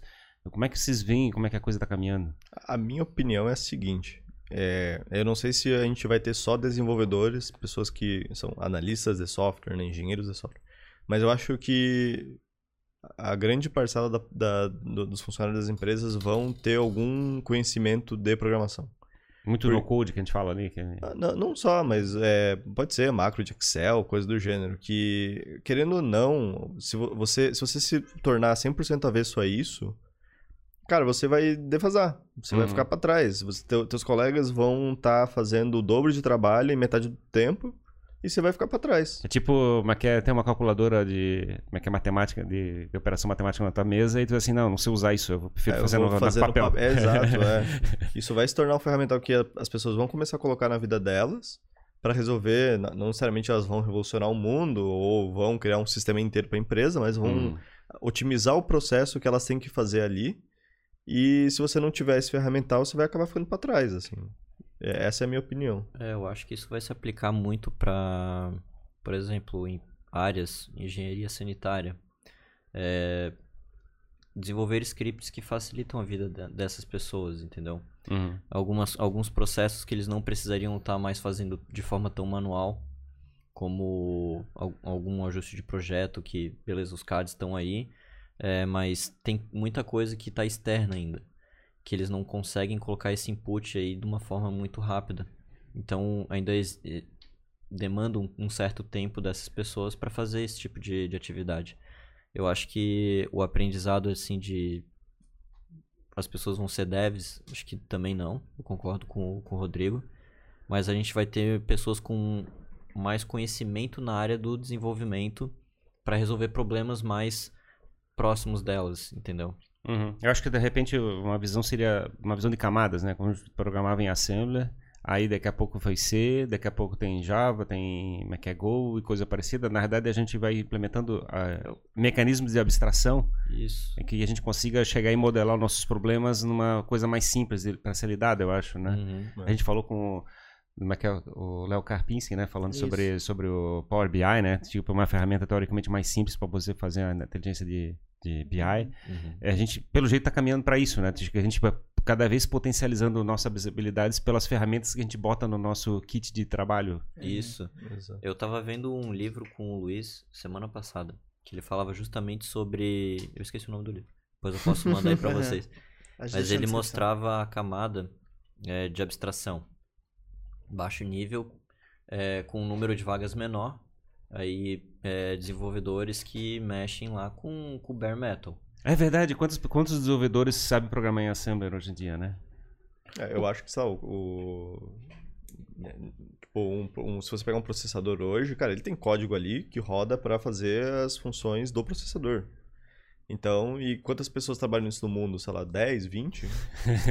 Ninguém aqui sabe como funciona o código dentro do processador. Porque não é tá falando mas- do microcódigo já. Eu- tá falando Eu dentro tive que fazer uma cadeira na UFSC. de microcódigo, tá falando? Ah, eu tô- por exemplo, se o processador ele tem que fazer. Se ele, se ele vai jogar a memória pro cache, Sim, L1, sim. L2, L3, tem código ali que roda dentro do Isso, processador. é que a gente chama de microcódigo, Ah, na realidade. É que, na realidade, as instruções que tu tem, que saca da memória, Aham. eles são convertidos em microcódigo para ser executado no processador, né? Uhum. Esse é, você tá falando dessa mágica. isso. Então. A gente nem sabe disso, como é que o- funciona. A pessoa Então. que vai ali fazer um site, vai fazer uma. Ela não precisa se Não preocupar com precisa. isso. Microcódigo. Do mesmo jeito que a pessoa. Só, pessoa que vai usar o Power BI, pô, ela tem que aprender a usar o Power BI, mas ela não precisa saber como o Power BI foi programado. Mas é tão troço doido, né? Por exemplo, a gente tinha que fazer, é, como é que é um problema, de, digamos, de Excel ou coisa parecida. É, muitas vezes a gente tinha que chegar e ir no bare metal, né? De de descer lá para coisa, porque o computador não tinha capacidade de processamento suficiente. Sim. Então a gente não podia ser, a gente precisava ser muito eficiente. Tinha que manipular os Isso. bits na mão. Isso. Agora, na realidade, a gente com capacidade de processamento aumentando, a gente pode desperdiçar mais coisas, né? Então a gente pode ter uma ferramenta que teoricamente não, não, é, não seja perfeita, mas ela atende muito bem porque o custo de processamento é muito baixo. tipo assim. Uhum. Isso é baixaria? Isso não, é na, é, na, na realidade, eu acho que a gente tá aprendendo a fazer as coisas menos eficiente. Assim, tipo assim, não precisa ser tão eficiente porque não faz sentido. Mas esse negócio de entrar no microcódigo é o que vocês chamam de baixaria, assim, de. É, isso aí, cara. É. Tipo, que é uma parada muito dentro Mas eu tô, submundo. eu tô, eu tô, eu tô, Hum? Eu te interrompi, Gilberto. Não, eu, isso que o Ferrari tava falando de microcódigo, eu, tive- eu fiz uma cadeira ali na UFSC rec- recentemente, que era dispositivos lógicos e reconfiguráveis, a tal da FPGA. E eu tive que implementar uma arquitetura de processador. Então, é, a gente justamente mexe com Ele falou 10, não são 11 agora. Então, a gente, eh, nessa disciplina, a gente fez, cara, esse, essa baixaria toda, cara. Tu pegar, colocar no, num bloco de memória, o- qual que é a instrução que ele vai executar, para qual cache que ele vai jogar, qual que é o banco de memória que ele vai acessar. Tu acha que fazer isso é inútil ou tu não? Isso é tem valor pra te dar outra visão de, sobre outra coisa? Eu acho que ele tem valor. Tem valor. Ele tem valor em um certo ponto. Uhum. Porque aí voltando naquilo que eu falei daquela pilha, ah, no, baixo da, no, no baixo da pilha, lá, lá embaixo mesmo, vai ter essa galera que vai ter essa visão, que vai saber operar esse tipo de sistema. É, esse pessoal vai construir uma camada de abstração que vai. A pessoa que está em cima, que daí vai ser o, o compilador, quem desenvolve o compilador, que vai pegar um código, vai trans- transformar em código máquina para rodar, é, já vai ter uma, uma visão um pouco mais é, abstrata sobre o que, que acontece lá embaixo. E vai, vai botar Vai- algumas ineficiências naturalmente, assim, mas é Isso. porque não é problemático para essa abstração. É, e aí o que vai acontecer? Aí vão vir as linguagens, né? Ah, vai ter pessoas, vão ter pessoas que vão estar desenvolvendo códigos que são extremamente eficientes, que eles entendem é, exatamente como funciona o compilador, como é que ele pode fazer um override ali para usar aquelas funções que ele precisa, pode fazer um override para chamar uma função de ASM que vai executar um trecho de código em assembly, um negócio assim. Vai ser sempre um hack, né? Isso, é né? um hack, é. Mas, exato, mas a gente, teoricamente, o cara da camada de cima, ele não precisa fazer isso. Não precisa. A não ser que ele... Já, já tem uma, uma certa abstração para ele não precisar se preocupar com isso. Uhum. E aí a gente vai subindo. Então, lá no topo da cadeia, a gente vai ter pessoas que vão estar com, com no code, Uhum. uma programação visual, que daí eu imagino que vão ser designers, eh, vão ser usuários finais que querem eh, criar um fluxo, criar uma regra de negócio para eles, usando uma plataforma, alguma coisa assim. Uma linguagem abstrata nova, né? Digamos, não vai ser uma linguagem de baixo nível, vai ser uma linguagem mais, mais alto nível ainda, né? mais mais é, é, é, human reada- readable, que a gente chama. Mais Nutella. Não. é, é, é complicado chamar isso de Nutella. Não, mas é que cada pessoa vai ter a sua, a sua área de atuação. Não, mas eu, eu entendo, eu entendo que, na verdade, a gente tá caminhando pra isso, né? Essa história do, de no-code. E hoje tem muitas ferramentas, por exemplo, tu usa um Wix lá pra fazer um site que é tudo drag and drop, não sei o quê. É, cara, isso era inimaginável na época é, que eu sabe- vendia site há 10 anos atrás, que tinha que ter um programador, tinha que ter um não Hum. sei o quê. Hoje em dia tu não precisa. É uma camada, isso quer dizer. Quase- O Wix é uma camada em cima. É, tu chega pro cliente e fala assim, cara, nem vou te vender um site, entra no Wix e faz, sabe? Porra. É, porque não, não fa- é uma coisa que não tem mais valor pra. Porque não justifica tu juntar três pessoas pra fazer aquele negócio. Ocupar o tempo de um desenvolvedor. Isso, exato. Sim, só que o Wix é extremamente ineficiente, é, é é, porque ele, é o código está preparado para fazer muitas coisas simultaneamente. Então, para o teu site, ele está desperdiçando muita CPU. Sim, mas sim. tu tá pouco se lixando pra isso. Cara, ele é, o Wix ele é um gênio, porque é uma parada que é tão fácil, o Wix e tem outras, né? Que tu vai lá e tu diz o que, que é o teu negócio, aí tu seleciona É. marquinhas que tu gosta, cores que tu quer, aí tu muda a combinação, não sei o que, dele processando. Aí depois de 10 minutos tá um site lindo, assim, fala, cara, exatamente isso que eu que eu queria. É. Tipo, que designer absurdo.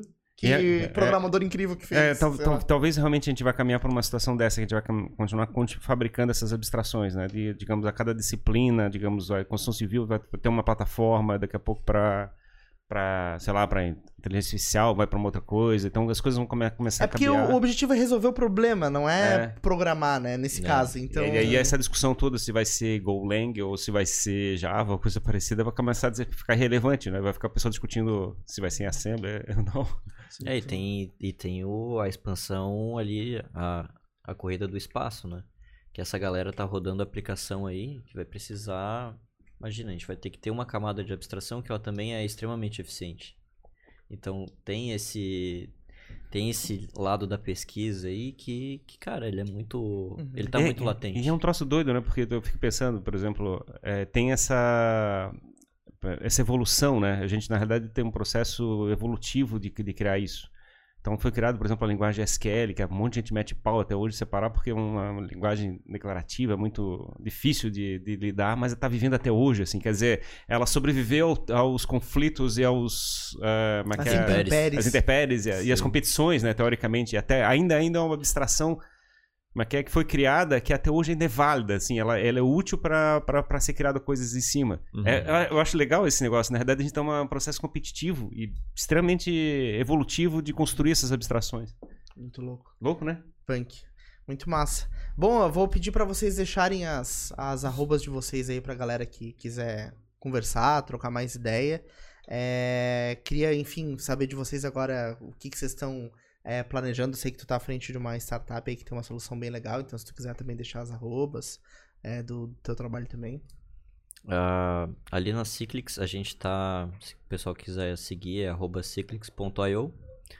Ah, minha rede social, se quiser trocar ideia sobre é, desenvolvimento, cara, só chegar. Não, não tem problema, não tem tempo ruim. Vou estar sempre dispos- disposto a conversar sobre, o que eu gosto muito de falar sobre isso. Legal. Então é edilcn, só chegar lá e trocar uma ideia, né? Ali na Cyclics a gente tá justamente mexendo com essas ferramentas e a gente busca sempre trazer essas tecnologias que são é, eficientes para processamento de tempo real, né? Então a gente faz localização de equipamentos em tempo real em hospitais, para pessoas também em hospitais. E, cara, desenvolvedor para essa área é muito importante. E também, juntando todo esse essa salada mista aí que a gente fez, esse bate-bola, é, a gente tá com vaga aberta, aproveitando para quem que tá... a gente tá com vaga aberta e a gente queria fazer o convite aí pro pessoal. O cara faz o intensivão agora no final de semana, segunda eu te mando o Segunda currículo. me manda o currículo. Mas assim, acho que como papel de.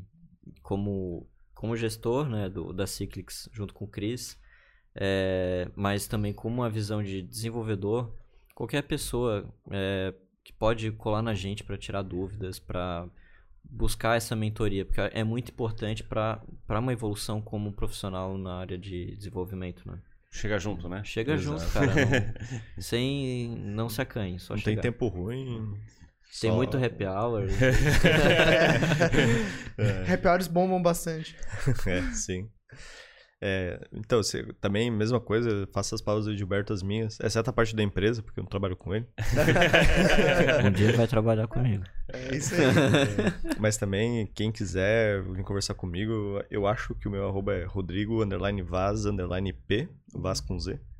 É, fique à vontade, manda mensagem, que também, cara, eu gosto muito de programar, é um hobby meu também, eu faço isso para trabalho e tempo livre, tanto que eu gosto, então, entusiasta, manda mensagem, trocamos ideia. Eu, Arduino. eu vejo que tu tá sempre no teu, no teu posto ali, na, teu, na tua no teu setup ele tocando ficha, né? Sempre que eu passo Ah, o setup dele ali que tem dois monitores. É, ali. massa pra caramba. dois Na, monitores, na janela de frente pro lado, mar. de Porra, puta mar. escritório, hein? É, A cara. galera, tu manda foto pra galera lá, vamos Manda, manda. Ah, tá, meu Deus. Ah, não, tem que Porra, imagina, inveja, imagina né, o cara que tá em São Paulo, que tá não sei aonde. Não é, que é dois, não é que é dois telão, mas quer ir uma, uma, que é uma praia e o mar no lado, assim. Isso, Camisa assim, ó. havaiana, camisa Quer saber havaiana. como ganhar em dólar e trabalhar de pro mar? Arrasta pra cima, não. top, top. Muito massa, cara. Legal, muito bom receber vocês aqui, principalmente que vocês fazem parte aqui do Sorro, né? Pô, A gente- obrigadão pelo que- convite. A gente É, querendo ou a não convive aí agradece. diariamente, né? no- Nos cafés ali a gente se, se esbarra. E é isso aí que a gente possa falar mais desse assunto de, de desenvolvimento, né? De criação de negócios. Na realidade, essa questão de, de saber programar é, é uma, um passo fundamental para criar um novo mundo, né? Para criar soluções que a gente quer, resolver os problemas que a gente tem. Então, é bem importante A falar gente tem que tentar isso. ajudar a resolver esse problema, né? Afinal de contas, como é que a gente vai fazer para crescer as startups da região, né? Exato. Tem É, é botar verdade. mais dev aí, né? Exatamente. Então, acho que isso é um- uma questão importante aqui pra gente manter essa liderança do ecossistema aqui que a gente tem, né? Essa acho- referência. É, eu acho que ele, todo, todo desenvolvedor que pode ajudar, ele deveria ajudar, sabe? Uhum, E tá ali acompanhando, adotar um. claro. mentorar uma pessoa que tá começando, né? Essa visão de comunidade é muito legal, cara. Fico bem contente, assim, de ouvir isso. Me, me empolga, porque, na verdade, quem tá começando, pra quem tá começando, isso é muito importante. E pra quem já tem uma experiência, acaba aprendendo coisas novas, se oxigenando. É massa isso. Com certeza, né? Uhum. Porque eh, você acaba, muitas vezes, se- se você não tem, não troca ideia no seu trabalho ali, só resolve o seu problema, você acaba não parando pra pensar.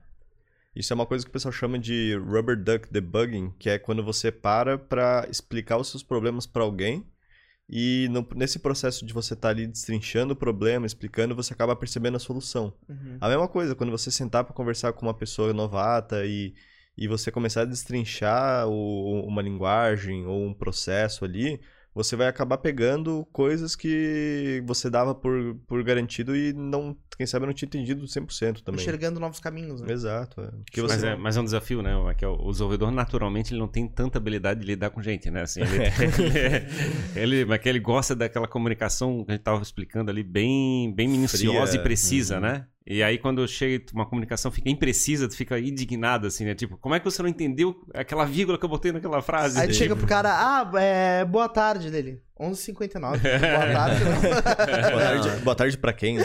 boa tarde pra quem, Aí exato. fica antissocial, né? Tipo assim. É, exatamente. E aí, Não, né, mas tem, tem, mas que tem uns negócios também de dev, né? Que chega assim, tu tá aquele negócio, a gente, a gente fala que tu, tu, tu usa toda a tua habilidade de memória pra armazenar todos os problemas que tu tá lidando simultaneamente na cabeça, né? Tu tem um, ligado, 9 a 10 é, memórias temporárias que você guarda coisa na tua cabeça. Aí chega um cara assim, cara, quer um café? Assim, cara, eu vou te matar.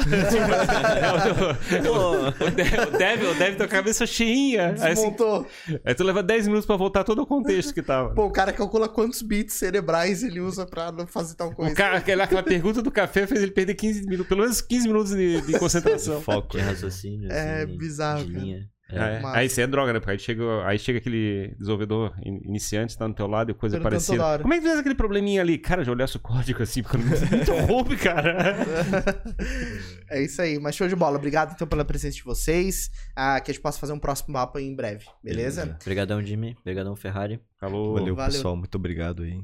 Tamo junto. Obrigado a você que acompanhou mais este papo aqui do Jogando pra Plateia, né? Esse papo sobre desenvolvimento, também um pouco de empreendedorismo, uma área que é legal pra caramba, que conversa.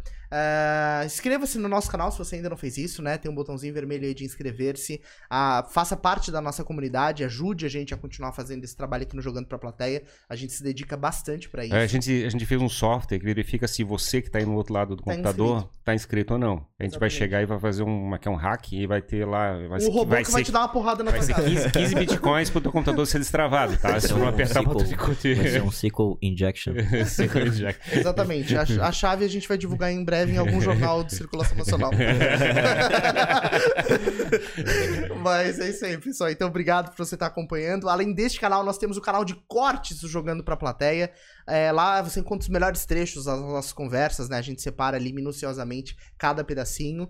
E lá você vai ter um corte específico sobre como não interromper um dev, porque você pode apanhar por isso. Então vai ter um corte lá explicando é, tudo isso pra, pra você entender, tá? Então vai lá no nosso canal de cortes também. Além disso, a gente tem o nosso clube de assinantes, então tem várias instâncias ali é, no nosso clube de membros. Você pode ser uma pessoa legal, uma pessoa incrível, uma pessoa mais incrível ainda, é, onde você tem grupo fechado, recebe mimos em casa, então dá uma olhada lá e torne-se é, membro, tá? Obrigado mesmo e até o próximo Falou. episódio. Sextou. Valeu, até o Falou, próximo valeu, episódio plateia. pessoal. Boa tarde. Uhul!